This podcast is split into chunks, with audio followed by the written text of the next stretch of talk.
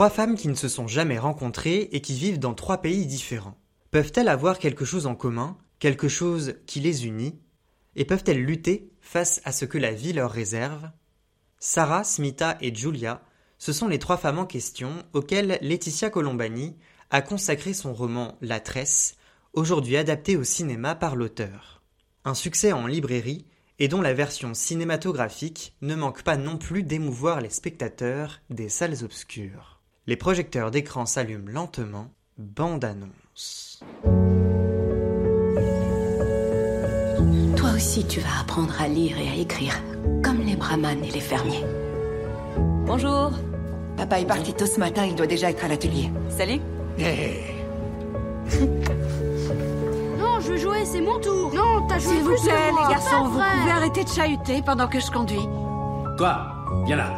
Prends le balai qui est là. Prends ce balai Qui t'a frappé Le maître. On doit partir, on doit quitter Niamatabad. Partir d'ici Pour aller où Maman, où est-ce qu'on va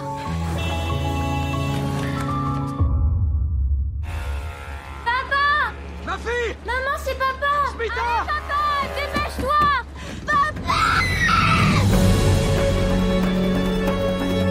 Julia, c'est ton père. Il a eu un accident.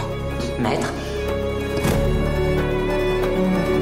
est couvert de dettes, t'entends Qu'est-ce qu'on va devenir Je suis désolé, je n'ai pas de bonnes nouvelles. C'est la même chose que grand-mère. Je peux pas tout foutre en l'air maintenant. Tu couches avec un étranger. Tu me fais honte Toi qui es en train d'essayer de me vendre au bataillon là pour éponger les dettes de la famille et vendre ta fille alors, tu trouves pas que ça c'est honteux Les Amazones. Ces femmes de l'Antiquité formaient un peuple de guerrières craintes et respectées. Elles menaient de nombreuses batailles dont elles sortaient souvent vainqueurs. Les historiens se disputent sur la nature de leur origine, mais pour beaucoup, les Amazones restent un mystère.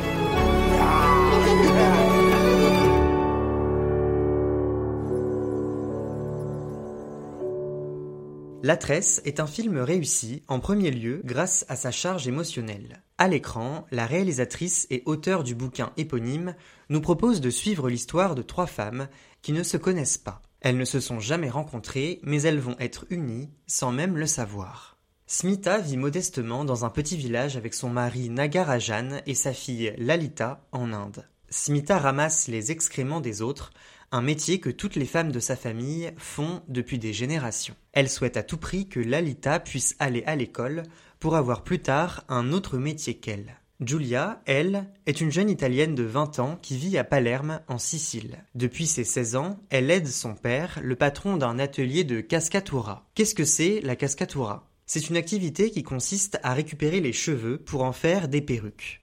Sauf qu'un jour, son père a un accident et tombe dans le coma. Avec sa mère et ses sœurs, elle va tenter de garder à flot l'usine familiale qui est, en plus, criblée de dettes. Sarah, elle, vit au Canada. Divorcée, mère de trois enfants, elle est avocate dans un cabinet de renom. Alors qu'elle ne compte pas ses heures et souhaite décrocher un gros dossier, Sarah va devoir gérer un changement. Elle est atteinte d'un cancer.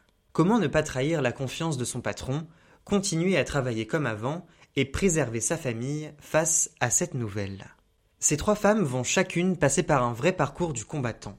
Elles ont décidé que leur volonté et leur objectif seraient plus forts que leur destin. Hors de question de voir le contrôle de leur vie leur échapper sans rien faire. Le film a quelque chose de très prenant. Le fait de suivre les histoires des trois protagonistes renforce sa dimension narrative. Un peu comme si un narrateur nous faisait tourner les pages d'un livre qui se dévoile face à nous. Laetitia Colombani s'applique à nous prendre par la main pour nous faire découvrir petit à petit les subtilités de ces trois femmes décidément spéciales. Et le moins que l'on puisse dire, c'est qu'elle ne recule devant rien. Smita va jusqu'à quitter son mari et son village avec sa fille pour lui garantir un meilleur avenir.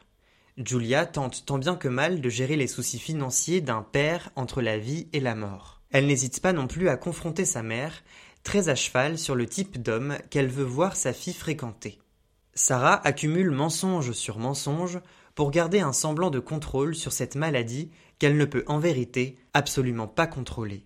Grâce à une réalisation fluide et à une histoire originale, la réalisatrice ne s'éparpille pas. Si quelques scènes du film auraient pu être raccourcies, L'intérêt suscité par les personnages ne faiblit jamais. La misère, la maladie, la mort, difficile de traiter de ces sujets au cinéma sans tomber dans le pathos larmoyant sans limite. C'est justement tout ce que Laetitia Colombani évite. Et à mes yeux, c'est surtout grâce à ces trois personnages féminins qui, au fil de l'histoire, marquent les spectateurs de leur empreinte. Ça peut sembler cliché, mais ce qui interpelle à propos de ces trois héroïnes, c'est leur véritable force de caractère. C'est dans les épreuves que Sarah, Julia et Smita se révèlent. Pourquoi la tresse touche autant? Avant tout parce que ces femmes ont des problèmes universels que n'importe qui peut avoir dans sa vie, mais aussi parce que la tresse n'est pas que triste, et heureusement. L'œuvre de Laetitia Colombani repose aussi beaucoup sur ces petits moments de vie, ces instants du quotidien qui donnent toute sa saveur à notre existence. Il y a des sourires, des rires, de la bonne humeur, comme de violentes engueulades. Smita, Sarah et Julia sont respectivement incarnées par Mia Mesler, Kim Raver et Fotini Peluso. Les trois actrices parviennent, sans excès et avec sensibilité, à donner vie à trois femmes tourmentées, dont les émotions sont décortiquées et passées au peigne fin pendant deux heures. Et ça fonctionne sans problème.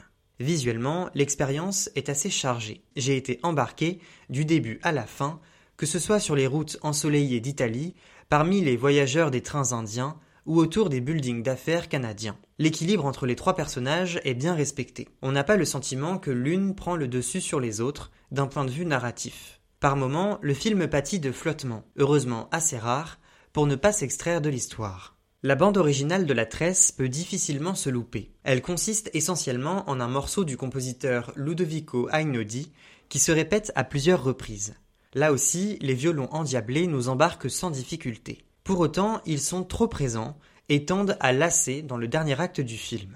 Les dernières minutes de La Tresse sont remplies d'émotions et font l'effet d'un vase dont l'eau déborde. Le quart d'heure final rassemble toutes les pièces du puzzle et présente les trois héroïnes sous un nouveau jour, dans une conclusion vibrante et pleine de mélancolie. La tresse est un drame réussi qui s'appuie sur le ressort de l'émotion pour raconter les histoires très personnelles de trois femmes. Trois femmes qui vivent sur trois continents différents et qui ne veulent rien lâcher face à la vie qui les malmène. Des personnages forts et intéressants un récit poignant et une réalisation qui guide les spectateurs, la tresse dégage une vraie beauté à l'écran et dans son message, notamment grâce aux actrices qui lui donnent toute sa substance. Maintenant, il n'y a plus qu'à lire le bouquin de Laetitia Colombani pour se sentir à nouveau transporté. Dans le prochain épisode d'écran, on reviendra sur le drame français Soudain seul, réalisé par Thomas Bidguin, avec Mélanie Thierry et Gilles Lelouch. D'ici là, n'oubliez pas d'aller au cinéma.